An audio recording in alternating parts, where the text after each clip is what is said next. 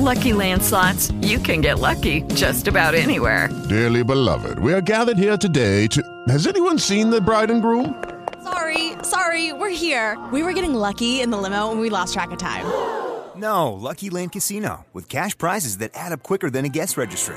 In that case, I pronounce you lucky. Play for free at LuckyLandSlots.com. Daily bonuses are waiting. No purchase necessary. Void where prohibited by law. 18 plus. Terms and conditions apply. See website for details. With the Lucky Land Slots, you can get lucky just about anywhere. This is your captain speaking. Uh, we've got clear runway and the weather's fine, but we're just going to circle up here a while and uh, get lucky. No, no, nothing like that. It's just these cash prizes add up quick. So I suggest you sit back, keep your tray table upright, and start getting lucky. Play for free at LuckyLandSlots.com. Are you feeling lucky? No purchase necessary. Void where prohibited by law. 18 plus terms and conditions apply. See website for details.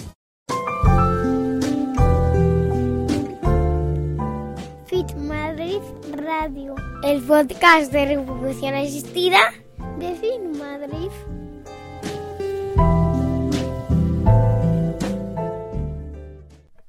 Hola, bienvenidas, bienvenidos a FIMadrid Radio, el podcast de reproducción asistida de FIMadrid. Soy José Luis Gómez Palomares, ginecólogo del centro, y me podéis encontrar en Twitter como arroba jlgómez, p con Twitter. Hoy voy a hablaros de la serología, es decir, las pruebas de la hepatitis, etcétera, sida, que se hacen a eh, las parejas que vais a hacer tratamientos de reproducción asistida. Eh, lo que se hace a los varones es la hepatitis B, C, SIDA y sífilis. Con eso es más que suficiente, ¿vale? Y ya está. La validez de esta prueba, pues en nuestro centro lo consideramos que con un año es suficiente. Repetirlas cada año, no hace falta. Antes lo hacíamos cada seis meses y era una locura, ¿vale? En los casos de donantes con de semen, lo que se hace en España es una cuarentena mm, de seis meses, que no es una cuarentena, es una seis meses, ¿no? Es decir, el varón da la muestra de semen para congelar, porque es el donante, se hacen las pruebas del SIDA, sífilis, hepatitis, esta serología, y se mantiene ese semen congelado. A los seis meses se le repite otra vez las hepatitis B, C y el SIDA, el sífilis y todo esto, y si es negativo ya se puede utilizar.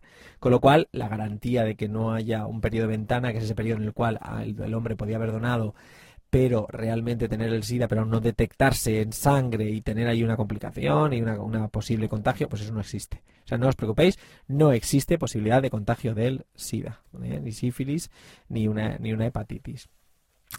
En cuanto a las mujeres, pues se hace lo mismo, hepatitis B, C, SIDA y sífilis. Y aquí también hay que tener presente que la rubeola tenéis que tener inmunidad. No hace falta hacerla en el momento, pero sí que aportéis una rubeola reciente que indique que tenéis inmunidad, que fuisteis vacunadas de niñas, ¿vale? ¿Cómo sabemos que tenemos esa inmunidad? Pues hombre, porque tenemos una cosa que se llama rubeola IgG, inmunoglobulina G de Guipúzcoa. Saludo a los, las compañeras de allí. Em, de Guipuchi de, de, positiva. Eso indica que hay una uh, inmunidad, que estáis protegidas, que si el germen, porque estáis en un colegio, lo que sea, pues hay niños que que tiene rubeola, bla, tal, no sé qué, pues eso, estáis protegidas, ¿vale? Eh, si tuvierais una IgM, eso ya indica que puede haber una infección reciente, con lo cual hay que tener cuidado y esperar, ¿vale? Si no estás inmune frente a la rubeola, hay que vacunarse y luego esperar un tiempo prudencial después, ¿vale? Y luego lo que hacemos también es repetir la inmunoglobulina para ver que estáis eh, porque estáis inmunes.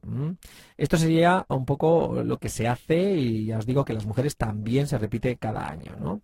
En el caso de que, por ejemplo, nos encontramos con cierta frecuencia mujeres y hombres que han, tuvieron un contacto con la hepatitis B, por ejemplo. ¿no? En esos casos se ve que hay una, un contacto con la hepatitis B, que no hay antígeno, es decir, que no hay germen, en, no hay virus en la sangre y que simplemente que hay una inmunidad adquirida, pues nada, pues no pasa nada, se puede hacer el tratamiento igualmente. Muchas otras veces, y esto es lo que me pasa a mí, estáis vacunados, todos los personales sanitarios estamos vacunados frente a la hepatitis B y lo que tenemos es anticuerpos, eh, los anti-HBS del antígeno en superficie, pero no antígenos en los anticuerpos frente a este antígeno y pues eso, te viene alguien de vez en cuando y dices, oye, ¿estás vacunado? Ah, sí, pues eso, te da eso positivo, es una inmunoglobulina específica que se hizo, pues que es la que hace que, tengas tú las defensas y que se provoca con la vacunación a la que estamos sometidos los personales sanitarios. ¿Qué hacemos con los pacientes que sí que tienen una hepatitis B crónica, hepatitis B, C o el SIDA? Pues hombre, que en cada caso, cada paciente habría que valorarlo, pero no todos los tratamientos se pueden hacer en cualquier sitio, ¿vale? Si hay una enfermedad crónica de estas, tenéis derecho a ser tratadas, evidentemente, o tratados, pero dependiendo de qué tipo de enfermedad es, pues a lo mejor hay centros que no se pueden, que no se podría. Por ejemplo, en nuestro centro, pues hay cosas que a lo mejor no se pueden hacer. Eso tendríamos que hablar de cada caso y en todo caso, pues si eh, si la enfermedad está estable, pues hay centros donde sí que se puede hacer. O sea que tenéis derecho también a ser tratados, evidentemente, y a ser padres, ¿no? Pero en un lugar a lo mejor específico para la enfermedad que podáis tener.